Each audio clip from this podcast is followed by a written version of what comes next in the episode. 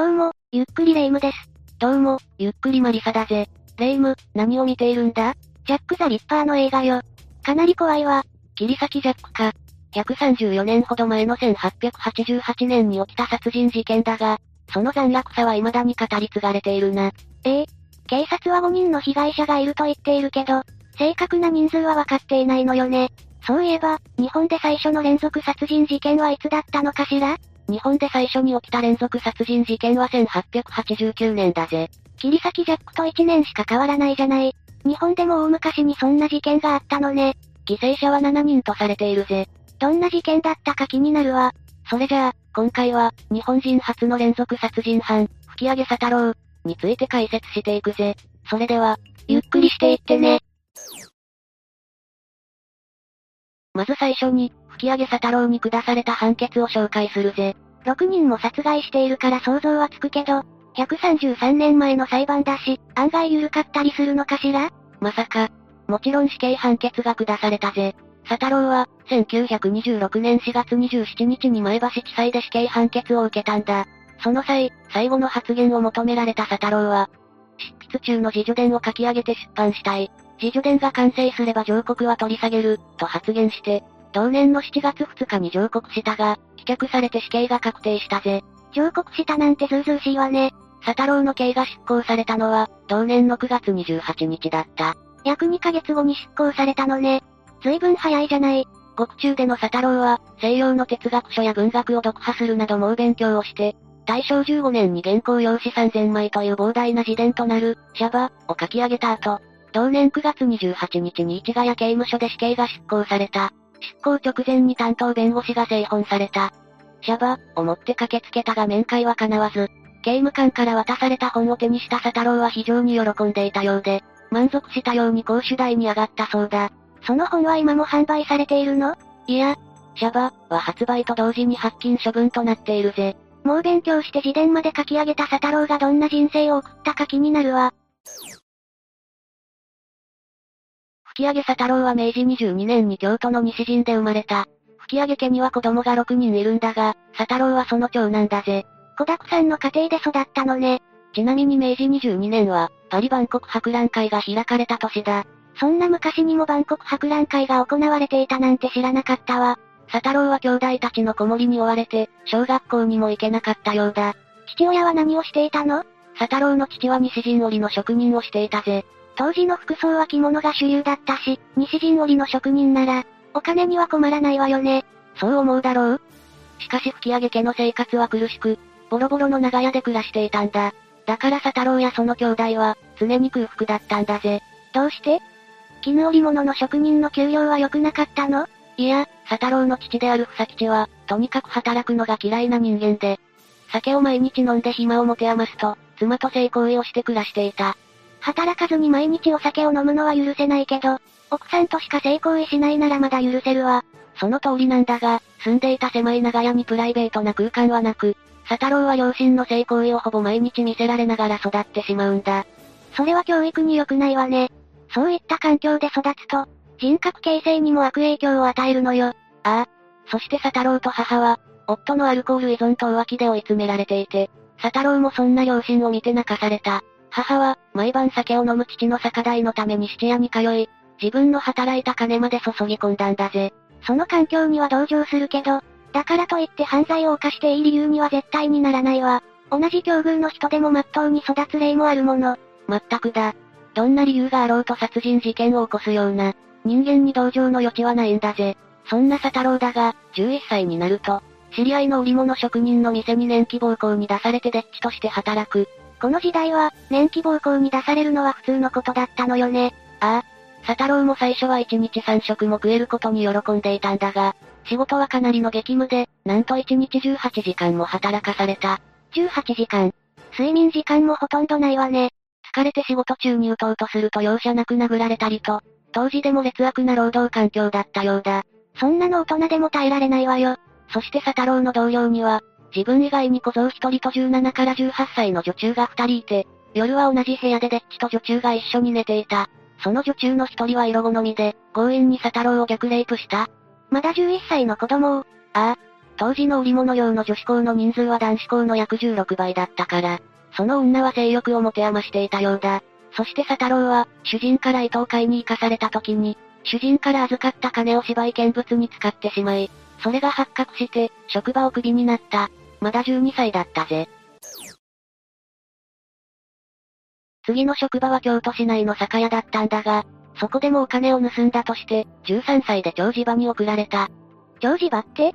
休憩法に基づいて、刑事責任のない用事を懲らしめるために誘致する場所だ。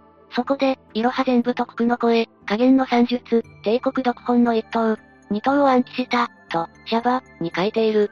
佐太郎にとって長寿城は、実家や方向先よりも居心地の良い空間だった。酒癖の悪い父もいないし、18時間も働かさないもんね。三度の食事は欠かさずできる。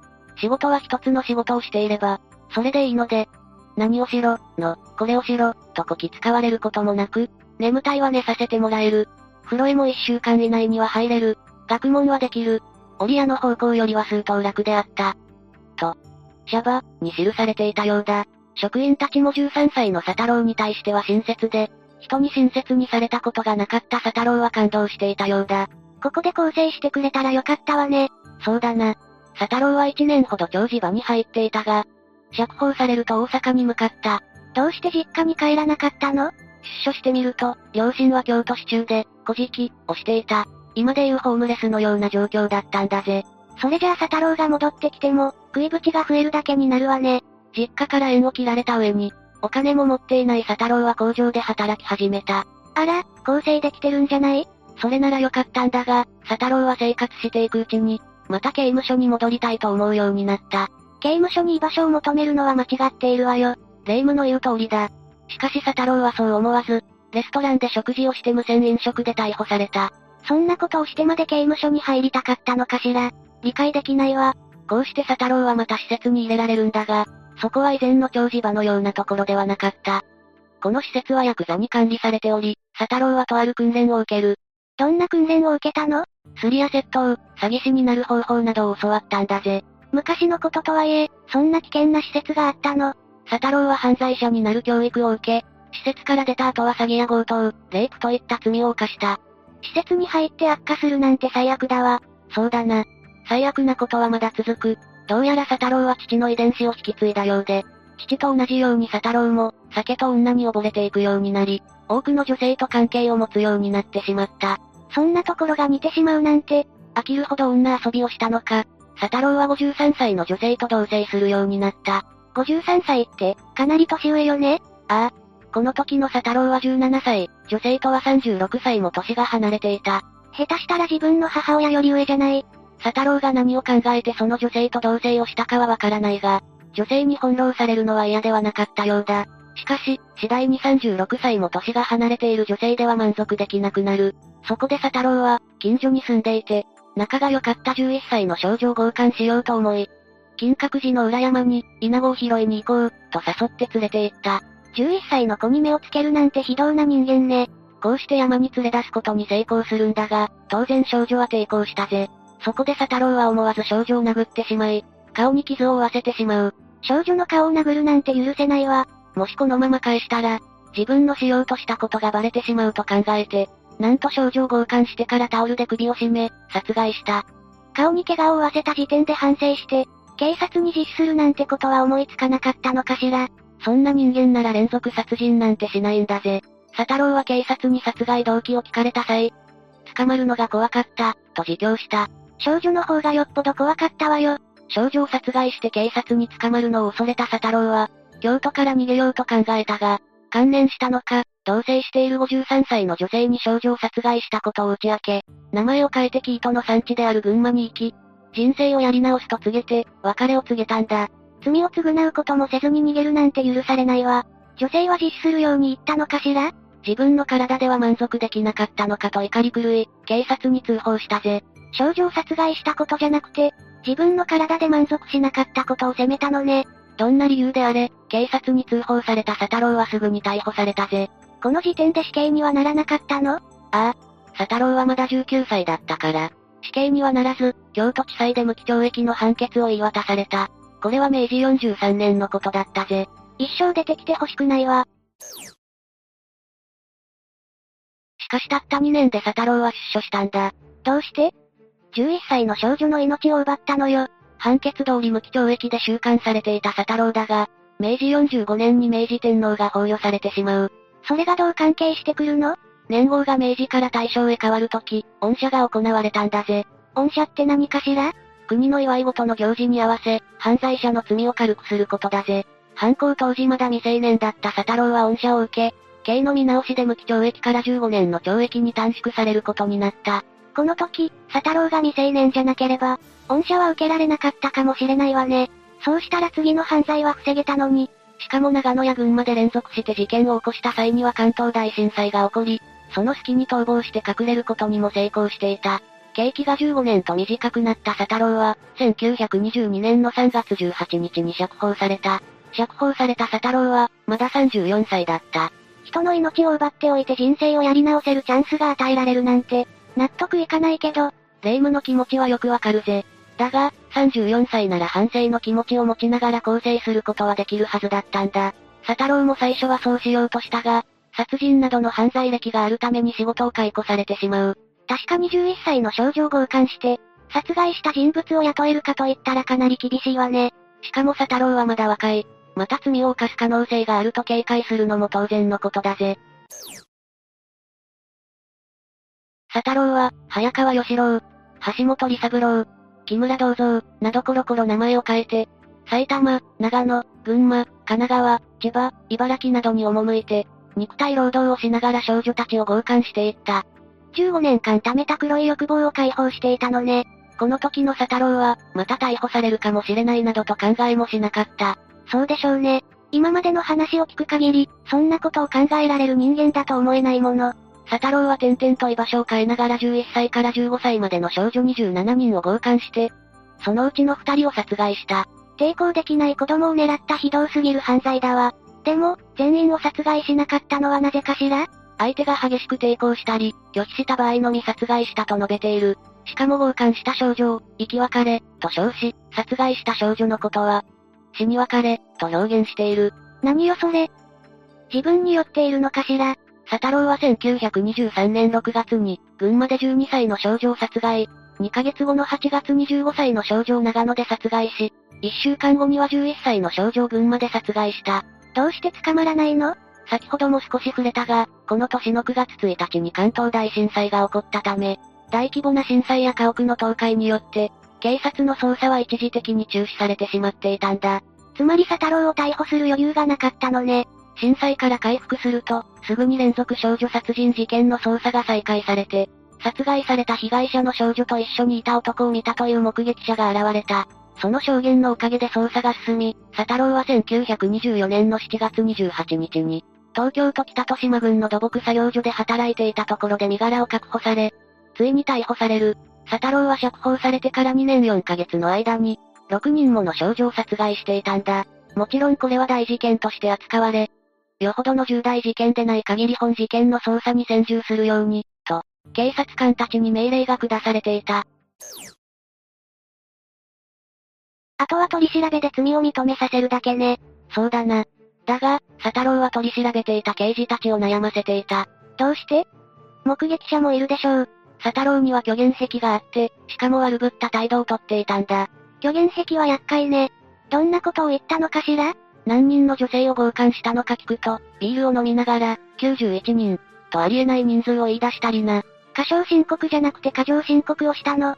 それだけではなく、殺害した人数を聞くと、13人、と、殺害した人数の2倍の数を申告したぜ。意味がわからないわ。どうせ死刑になるなら歴史に名を残そうとしたのかしら。その発言を受けた読売新聞は、佐太郎は少女を強姦した上、13人を殺害した。と発表したんだが、1923年の千葉の事件と1924年の茨城の事件については、佐太郎とは別の容疑者もいて取り調べが続いていたんだ。DNA 検査もないし、当時は5人逮捕も多かったのよね。佐太郎はこのことについて、二つの事件は俺の仕業だ。かわいそうだから釈放してやれ、と言ったかと思えば、今までの供述は全部嘘だ。あいつらじゃなくて俺を釈放しろ、とめちゃくちゃなことを言っていたぜ。なんだか刑事を困らせたいだけに感じるわ。ああ。さらに佐太郎は体格が良く、いつも暴れて刑事たちを困らせていたようだ。新人の刑事相手には特に態度が大きく、力に自信があって刑務所暮らしが長かった佐太郎は、丼に灰食わせろ、と注文したり、食べ終わると得意げに、空手を見せてやる、と言って、素手で留置場を壊そうとした。どうしてそんなことができるのかしら反省のかけらもないじゃない。佐太郎は自分は死刑になるということが分かっていて、自暴自棄の状態だったようだ。だから取り調べた刑事に対しても、俺は人を殺すことなど全く平気だ。捕まらなければ何人も殺していた。と何度も言っていたようだ。これじゃいつまで経っても取り調べが終わらないわ。だから刑事はアプローチを変えたんだぜ。お前の言う通り死刑になるんだ。だから何でも望みを聞いてやる。と優しく諭した。そんなことを言われて素直になるかしら？すると佐太郎は喜んで、未遂に終わった女を一人連れてきて、一晩同房させてくれ、と言ったんだ。はぁ、あ、そんなことできるはずないでしょ。もちろんこの望みは却下された。佐太郎は望みを、却下されたことで怒り狂い、俺を騙したな、と大暴れしたんだ。判決については最初に述べた通りだが、もう少し詳しく説明しよう。よろしくお願いするわ。まず予審終結決定では、3件の強姦殺人しか認められなかった。たった3件しか認められなかったの。佐太郎はこれに対し、6件だと主張して、裁判官を馬鹿にしたように笑った。そして佐太郎は大正15年、37歳の時に前橋地裁で死刑判決を受けて、同年の9月28日に刑が執行されたが、なんとその3ヶ月後に大正天皇が崩御して昭和天皇が即位した。もし死刑執行がもう少し遅ければ、また恩赦を受けられていたってこと？そうだな。死刑執行が早くてよかったぜ。その通りね。また釈放されて被害者が出ていたと思うとゾッとするわ。最後まで反省の色を見せずこの世を去った佐太郎だが、文学を愛する青年でもあった。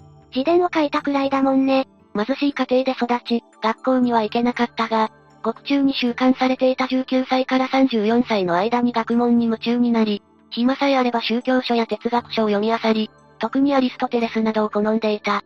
それでも構成しなかったじゃない。それに自伝の題名を見る限り、自分のしたことを立派なことだと思っているのが見て取れるわ。ああ、連続殺人鬼が書いた自伝ともあって注目を集めたが、霊夢のように感じた人もいただろう。ちなみにこの自伝は308ページもある長編で、佐太郎の反省が書かれている。殺人鬼の書いた自伝は今も発売されることがあるが、死刑囚が書いた自伝は数えるほどしかない。海外ではよくあるけど、日本だと珍しいのね。確かに私も長山のりおくらいしか知らないわ。佐太郎は担当弁護士に自伝で得た収入は、自分が殺した少女たちへの香典にしてほしいと託したが、そんなものは到底罪滅ぼしにはならない。ええそんなことをしても殺された少女たちは帰ってこないわ。ちなみに朝日新聞は、佐太郎の死刑が執行された日に、この自伝を売るために大々的に宣伝した。この自伝の内容は、最初に逮捕された京都時代について書いたものだが、その後に殺害した6人についての記述はなく、三部作にするつもりだったようだ。まるで大物作家気取りね。佐太郎は、自分は分裂症を患っていたように感じると記述している。確かに連続殺人鬼はよくそう言うわね。一人は普通の男で、もう一人は邪悪な行為をする悪魔だと書いてある。そういえばこの時点は発禁となったのよね。新聞社が宣伝をしたのに、どうして発禁になったのかしら。殺人鬼の書いた本は風紀を乱す、とされて発禁となったんだぜ。だから数冊を残して処分されてしまったが、一冊だけ国立図書館で読むことができる。国立図書館に置いてあるの。ああ。自伝には紋付きの着物を着た佐太郎の写真と佐太郎が自作した、和歌が載っているぜ。興味はあるけど、死刑囚が、自慢げに書いた自伝を読みたいとは思わないわ。以上が、この事件の内容だ。切り裂きジャックは捕まらなかったけど、佐太郎は捕まってよかったわ。ちなみにネットでは御社について賛否両論あるようだ。そうね。この件を知ると御社制度がなければと考えてしまうわ。あ、マリサも私に御社を与えてくれる？どういうことだ？マリサが持ってきたケーキ、一人で食べちゃったの。はぁ、あ、与えるはずないだろ。さっさと買い直してこい。というわけで、今回は、日本人初の連続殺人犯吹き上げ佐太郎について、紹介したぜ。それでは、次回もゆっくりしていってね。